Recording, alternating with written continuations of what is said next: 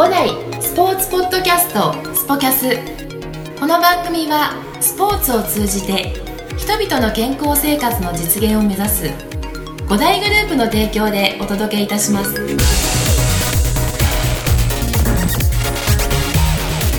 はい、スポキャス第57回。本日は東北支店藤原コーチです。よろしくお願いします。です。よろしくお願いします。お願いします。お願いしますはい。さああのーポッドキャスト先ほどちょっと事前に話を聞きましたが、えーポッドキャスト自身自体やっぱりそんなに聞いたことないですよね、はい。えーこれを機にですね、まあ、はい。みんなに言ってるんですけど、はい。あの聞いていただいて、であの番組がいっぱいあるんで、はあのいろいろあの移動時間とか、はあのインターネットがないあのエリアでもダウンロードしておけばその番組が聞けたりするんで、なんか好きなあのタレントさんとか芸能人とかっています、いタレント芸能人ですか？え昔はあの僕はあの唯一芸能人で買った人の写真集はえ 写真集はい。鶴田真由です。あ鶴田 鶴田真由さん、い、いですよね。鶴田真由さん。最近見ないですけどね。最近見ないですけどね、あのすごい気持ちよくわかります。でも写真集を買ったんです唯一。唯一買ったのがええ。鶴田真由です。鶴田真由。鶴田真由ってえあれなんですか？あのーまあ、女優さんそうですね。僕認識ですけどその写真集っていわゆるあのーなんていうんですか？そういうグラビア的なものなんですか？あえーっとその僕が買ったやつははそういう感じではなくてなんかこう日常いのは鶴田真由さんがこう、はい。街中散歩してみたりとか ど食事してるとか そういう。いそういうやつですそうあの水着とかグラビアとかっていう感じではないない。もうまさにそういったあのーまあそうですよね。そういう方ですもんねそうです。ねね。いわゆるまあ清清楚系っていうんですか、えーそこがすごい好きだったんですか？当時は。当時は。当時は、えーそうなんです何年前でしょう、まあ、鶴田真由さんがねあのやってらっしゃるかどうかはね わからないですけど、ええ。まあ、ちょっと探してみてはい。まああのまあ、もう57回目になりまして、はい。あのいろんな人たちにですねこういった僕があの、まあ、インタビュアー役をですねやらせてもらいながらいろんなコーチお話ししてきたんですけど、まあ、基本的にそのテニスの,、あのことを聞いてなんかいつ始めたかとかねそうい。ったのを聞いてきてるんですけど、なんかあのなんかちょっと今日僕車を運転してきてここまで来たんですけど、なんかちょっと今回思考変えてみようかなとか。思って急に僕の時に変えなくていいんです。変えなくていい なんかもうテニスの話なんかやめようかなって。そう。いやいやまあもちろんテニスの話も聞きたいんですが、あの藤原コーチは出身はどちらです僕かは秋田秋田県。秋田県、えー秋田県ってどんな場所ですか？あの簡単に言うと。えー僕の生まれ育ったところは本当ど田舎です。秋田県のなんていうえー、ですか、と今は市町村合併して秋田市にはなってるんですけどもともとは川辺郡っていうところで、川辺郡。はい。はい。もう自然豊かな。自然豊かな。コンビニもない。信号もあって2つ3つとかああいいですね。いいですかね。あのもう所さんのダーツの旅に来た。ところってことですよね。第一村人みたいな。大丈夫だもうもう。い えいつまでそそこに行ったんですか？秋田には、えー、と27までいました。あ27歳まで。はい。秋田県だったんですね。そうです。へえそうだったんですね。秋田県で、えー生まれ育ちそえーそしてしあのもうずっと27年間、はい。秋田にいらっしゃったんです、そうです。えーそれはちょっと興味深いんで。そうですか？そんなに興味あります？やりますやります。あのーやっぱりね秋田ってみんな言うとやっぱりそのねあのー有名なのがやっぱ生ハゲとか言ったり。はねちょっと。ザ・秋田ですねザ・秋田ですよね。まああときまあきりたんぽとかはい。そういった、えー僕はもう一切そういう話はしないので、えーもうあの秋田で、ね、生まれてそれでその秋田県で生まれてそのスポーツ、はい。そのテニスに出会うまでっていうのは、あのまずテニスに出会ったのっていうのはいつなんですか？僕は中学入って軟式テニスを始めたんですけど軟式はあのー僕のその中学校がすごい本当田舎だったのいで、えず全校生徒で100人ぐらいしかいなかったんですよ。100人？中学1年生3年生の中学校で全校生徒で100人。全校生徒100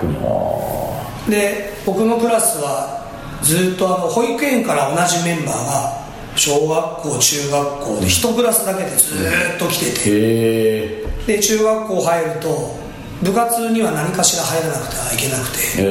て、で当然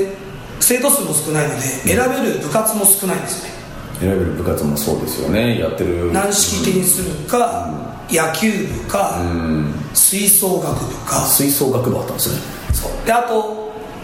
女の子だとバレー部もあったんです。えー、バレーバレーボール。バレー。バレーボールのバレー。はい、はい、なんで男子生徒だと3つしか選べなくて、うん、で野球部に入るには坊主が条件だったんで。す坊主ね、うん、坊主嫌だった。ん。です今若干近いものありませんか、はい、だいぶ戻りつつ。戻りつつ、はい、なるほど。で吹奏楽はちょっとこ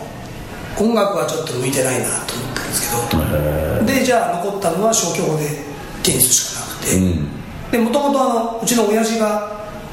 軟式テニスをやってたっていう影響もあったんですけど。ああなるほど、そこもあるんですね。それでまあ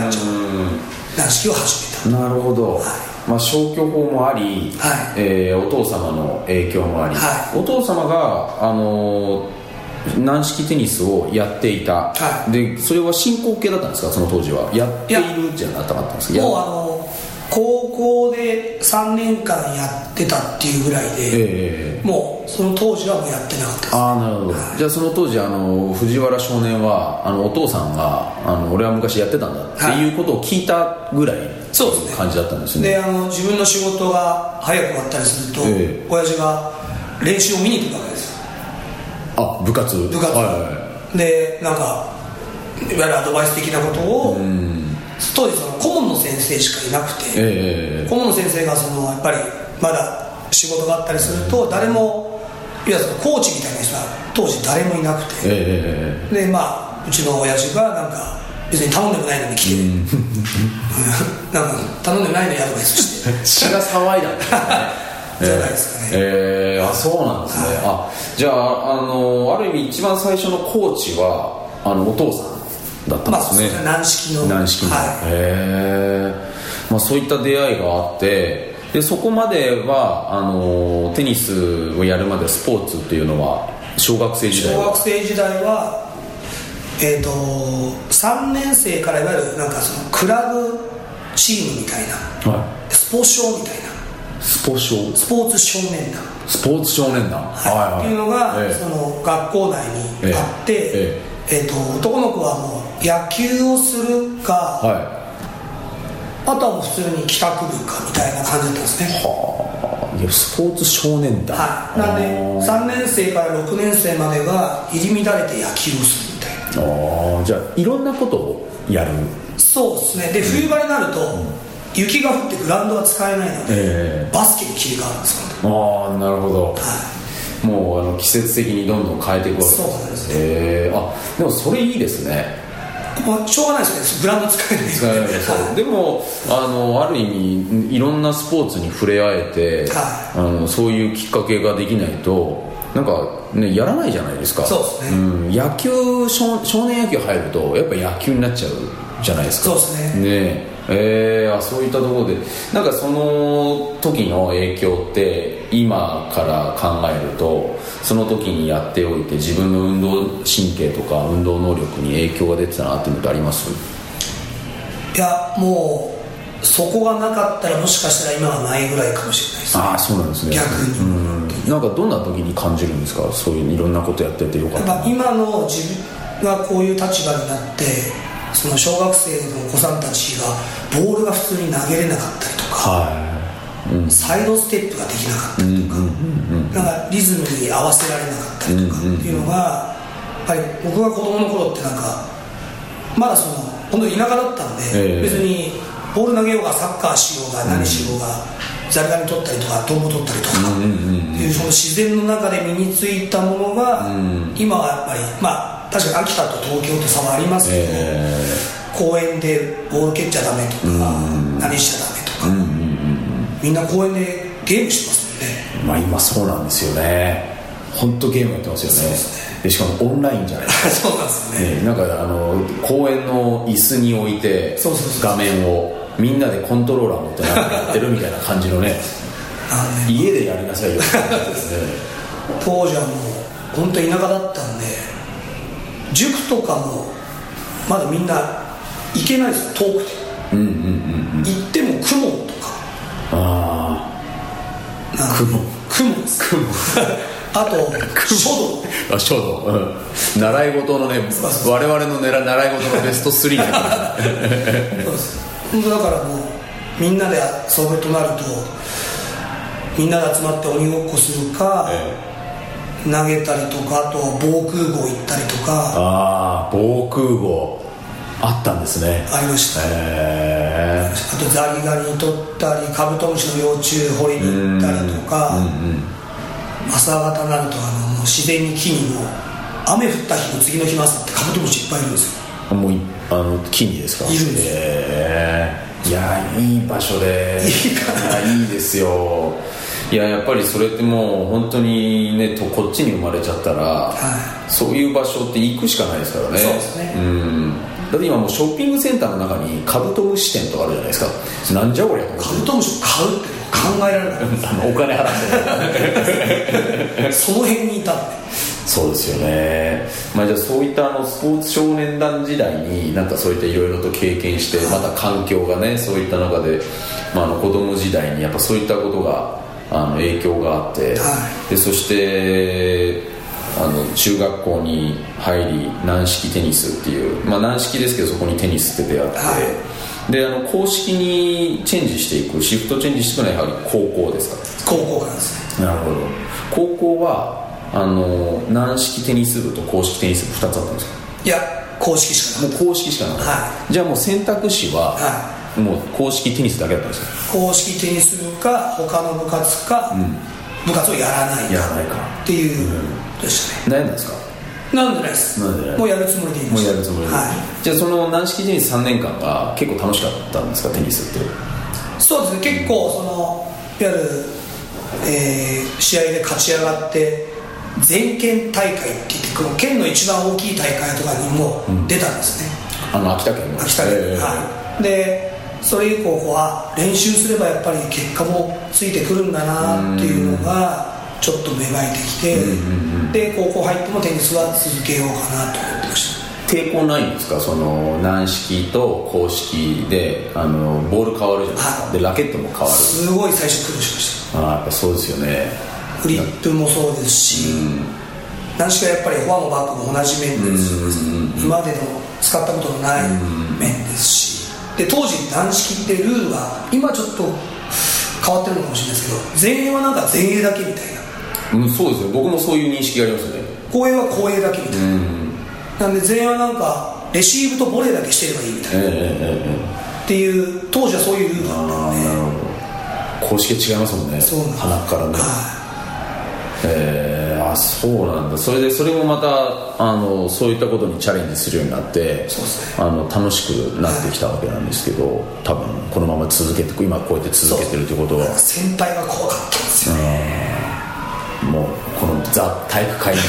部活。その高校はあの中学校は、まあ、100人だったわけじゃないですか、高校に入るとその人数っていうのはどうなるんですか？高校はそれがその私立校、ええ。でしかもスポーツに力入れてる私立校で、ええ。えっと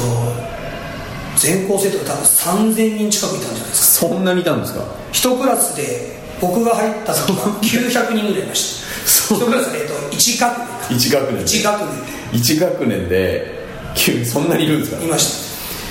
ええ。たなんで僕1年 A 組だったんですけど、え ABCDEFGHIJKL で M がなかったかな。で O があって S があってみたいな、なんで M がないんですか？わかんないですけど、えそう。であの男子クラスもあって共学クラスもあって、ええ。女子クラスもあって、えで体育コースもあって、はあ。自動車工学科もあってで商業科もあってみたいな。じゃあもう本当にあのメガハイスクールなんですね。そう。ですえーじゃあもうあの3年間いても同級生覚えられないですよね。全然もう初対面の子とか。あそうですよね。あの校舎が違う。あまあそこまでねいると、まあ、科によってまた全然生活が違いますもんね。そうです顔合わせるとなると全校集会か、はい、食堂か、うん、食堂もでも先輩がいると怖くていけないんですそうですよね。あと部活かみたいな。部活かみたいな。その高校時代はあのテニス部で3年間その先輩が怖かったって言うんですけど、はい、どんな感じだったんですか部活は？えっ、ー、と人数がやっぱり多い分、えー、入部した人数も最初当時すごい多くて、えー、多分20人以上がいたと思うんですよね、はい、30人とか。もうあの学年で。学年で1年生で入った当時は。コート何面ですか？クレーコートが3面でした。クレーコート3面。でも男女ですよね。そうです。ああじゃあそれはかなりしのぎを削らないといけないですよね。そうなんです。で当然やっぱり1年生なんでボール拾い、トレーニング、ランニングからスタートして、で僕ら1年生が打てるのは一通り部活が終わってから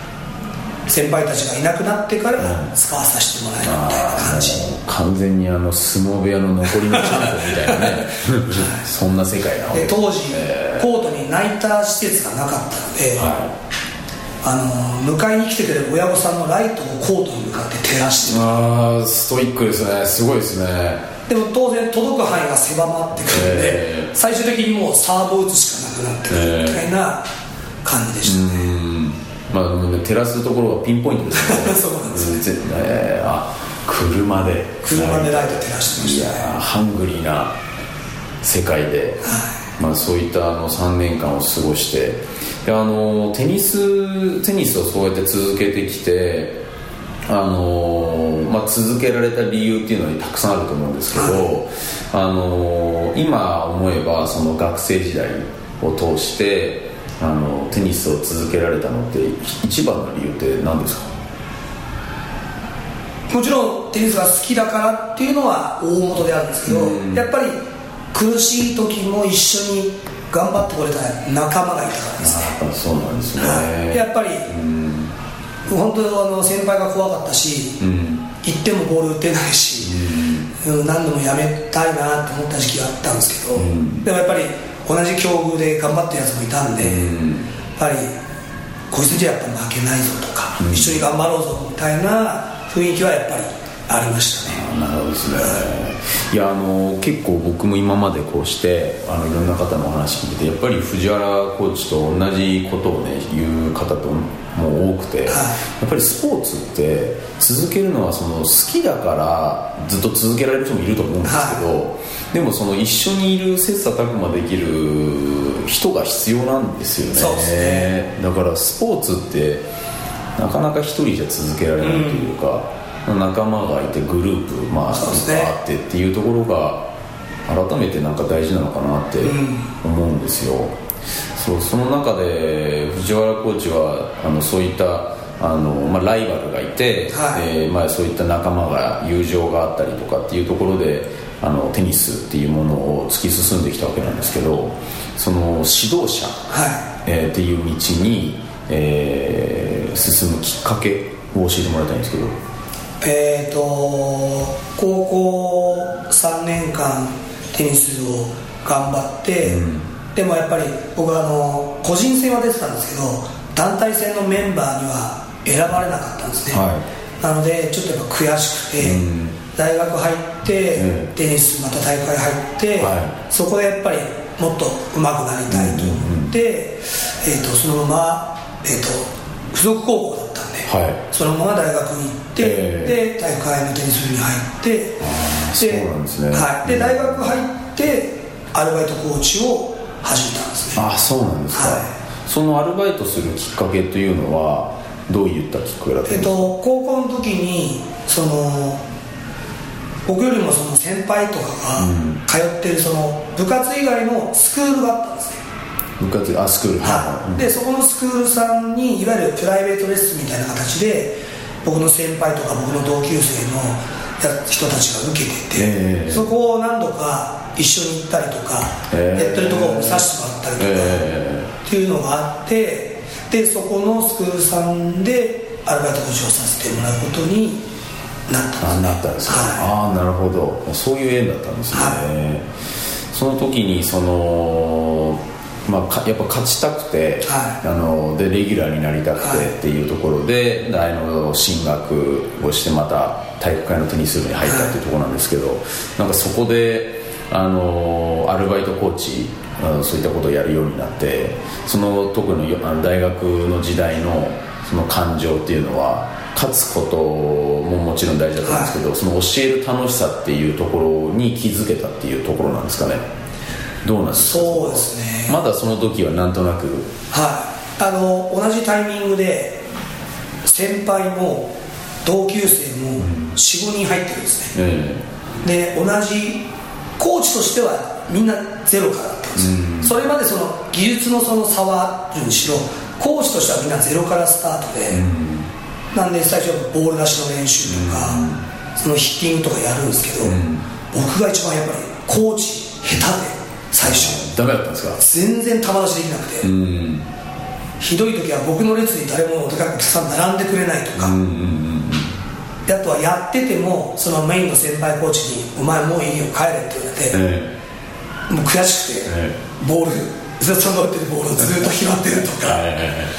っていうのがあってでもその厳しいコーチほど終わった後練習付き合ってくれるんですよ。友達と練習とか。なんで、まあ、そういう出会いもありまあ、その確かに学生の時もアルバイトで始めてはいたんですけど、あこういう世界もあるんだみたいな。しかも自分の当時は自分の好きなテニスができて、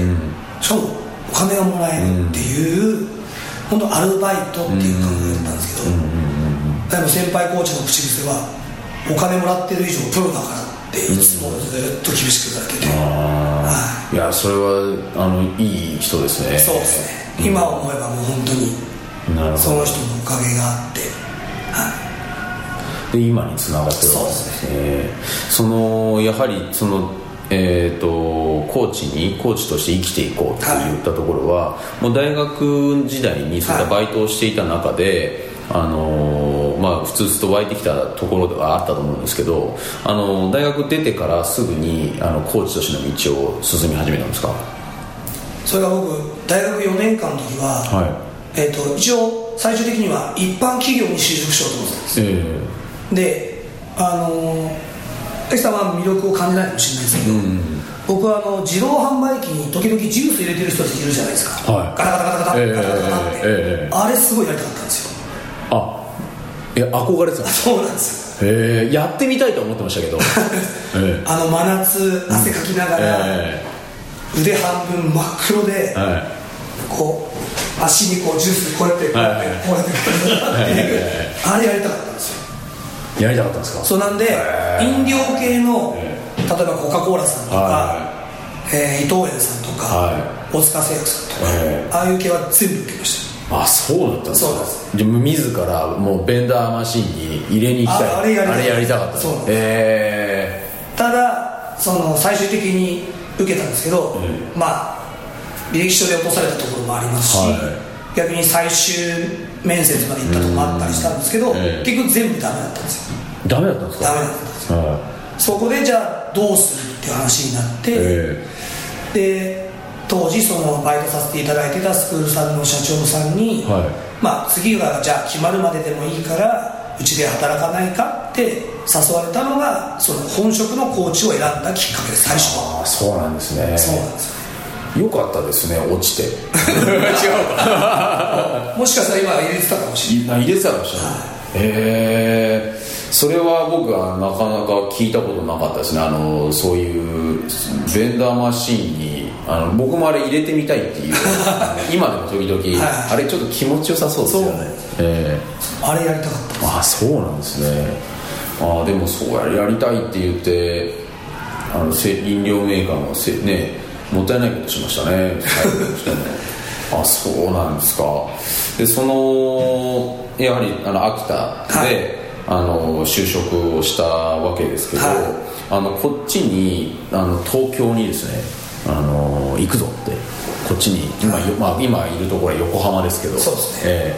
ーまあ、あの来るっていうのはあのどういった思いがあってここっちにいらっしゃったんですか？えっ、ー、とその大学を卒業するタイミングで、ええ、行こうと思えば行けたんですね、うん、こっちいわゆる状況はできたんですけど、え、いわゆる自分の甘さが出て、うん、当時実家暮らしだったんですけど、やっぱり自分の実家から通っていわゆる楽な道を選んじゃったんですよ。うんうんうんなるほど。なので、うんうん、で27歳の時にちょうどその、うん、結婚という話が出てきて、はいえ。ー、で、えー、当時その今の奥さんですけど、はい、奥さんに、えーと「これからも秋田でテニスコーチ続けるでしょ」えーある日突然パッてやって、ええ、うんもうそのつもりだけどっていう話をしたら、はい、じゃあだったら今すぐ私別れたいんだけどって言われて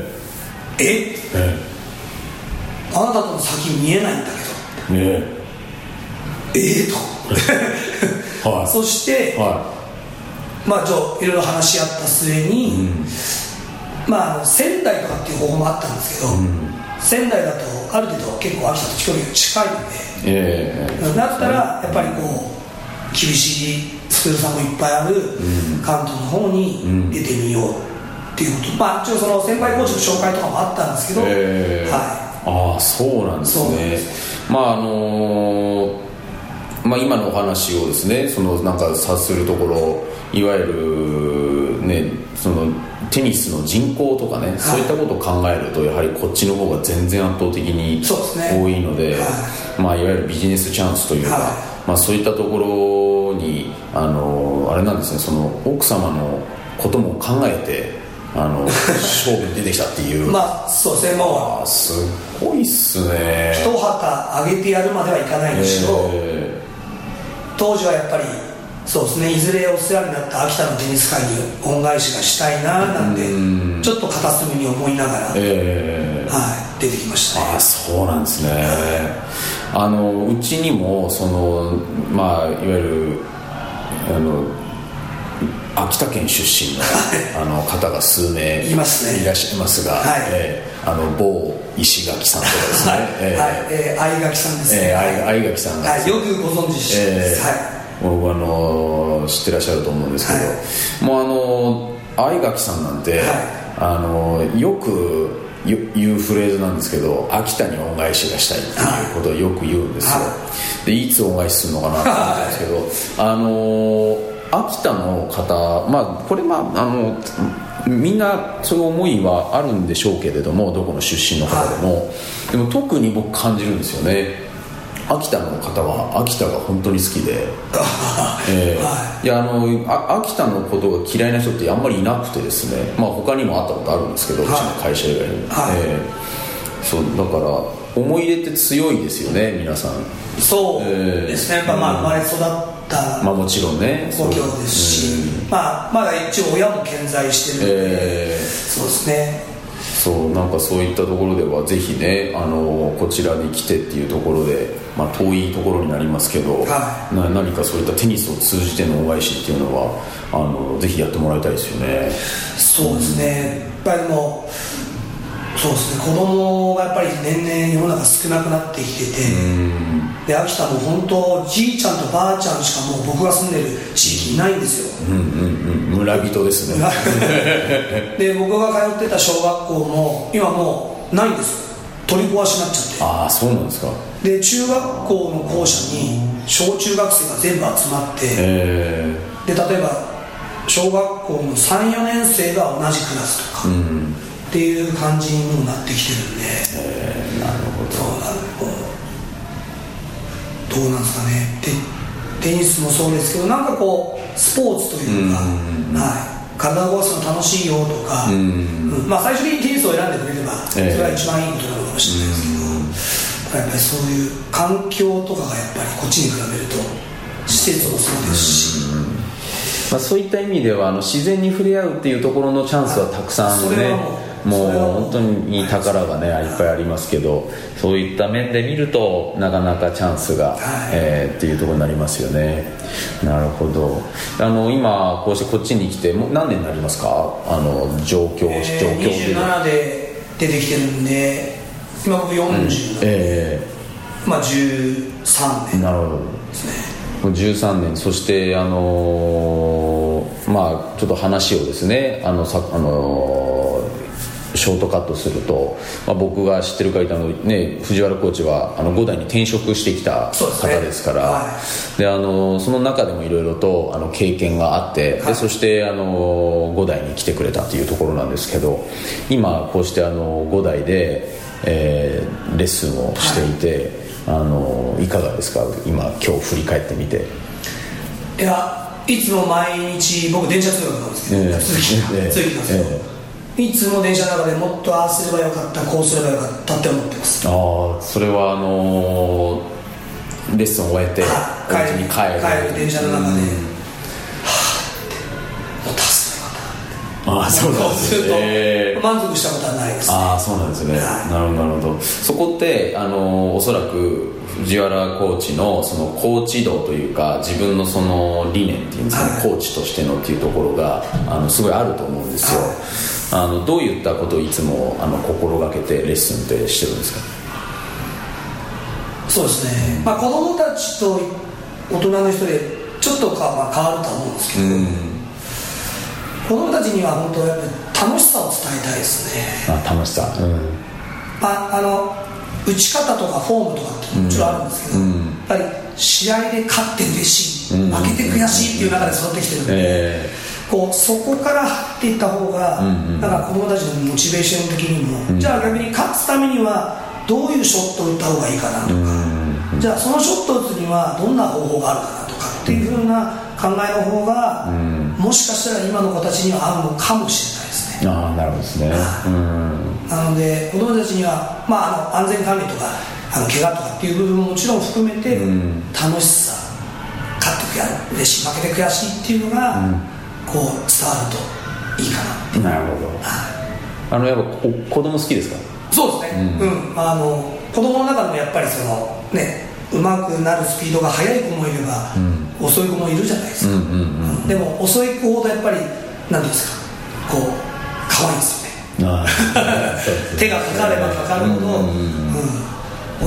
うやっぱりこう自分向こうにも子供いますけど、えー、こうやっぱり親だとなんでできないんだって絶対思うはずなんですよね、はい、でもやっぱり成長するスピードが違うので、うん、親御さんとも話をさせてもらいますけど、えー親御さんがもともと体育会系だともう泣かせちゃっていいですみたいな いるんですけど、えー、やっぱり仕事でやっぱり子供がテニスやってるところがやっぱ普段見れなかったりとか普段どんなことやってるのかやっぱり分からない。親御さんにはやっぱりこういうことやってます今こういうのさん頑張ってますよと。まあ、結果は、まあ、試合には勝てない時もありますけど、えー、まあ、すごく頑張ってますよとか、っていうのを伝えてあげて、っていう感じですいいですね。いいですね。いやいいですね。なんかもうすごいあと1時間ぐらいあの話聞きたくなっちゃいましたけど。いやいやもうねあのそんなに時間がね藤原コーチもないのであのまあ、今はあの今のお話だとその、ね、子供たちに対してのっていうところの、あのまあ、コーチのとしての考え方。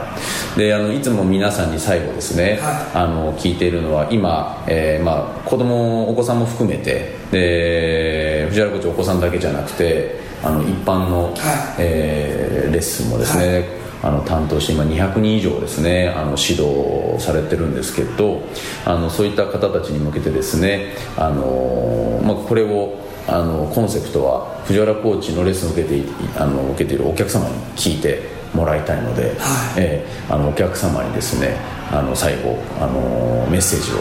あのお願いしてるんですけどはい、はい、そうですね。これねみんなねうんってなんですよ。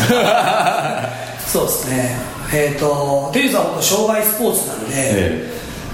僕は今担当させてる生徒さんだと一番下が4歳5歳から、一番上の大人の生徒さんで89歳いや元気ですね。っていう幅広くできますので、はい。え、本当にあのもちろん試合に勝ちたい人もいらっしゃれば楽しみたいっていう方も中にはもちろんいらっしゃると思います、うん、でその人たちに合ったニーズに合った教え方だったりとか打ち方っていうのを私の方で提供させていただいてよりよくテニスっていうものをその自分のライフワークの中に入れてもらえるとこちらとしても嬉しいかなと思います。はい、はい。やはりあのそこにはあの藤原コーチのその先ほど子どもたちの楽しさっていうところがなんか共通してるなっていう感じがあのすごいして、あのー、やっぱり、ね、テニスって楽しくないとダメですよね。そうですね。まあ何度もそうですけどね、ねはい、いややっぱりねやっぱ失敗したりとか勝てなかったりとかとなるとネガティブにはいなりますね、まあ、ぜひともあの反省はほどほどにして 電車の中でも、まあ、楽しくそういった、あのことが提供できる、あの藤原コーチあのこれから引き続きですね、えー、5代港北の、はい、えー、藤原コーチのレッスンをあの楽しんで、えー、いただきたいと思います、よろしくお願いします、どうもありがとうございました。こちらこそありがとうございました。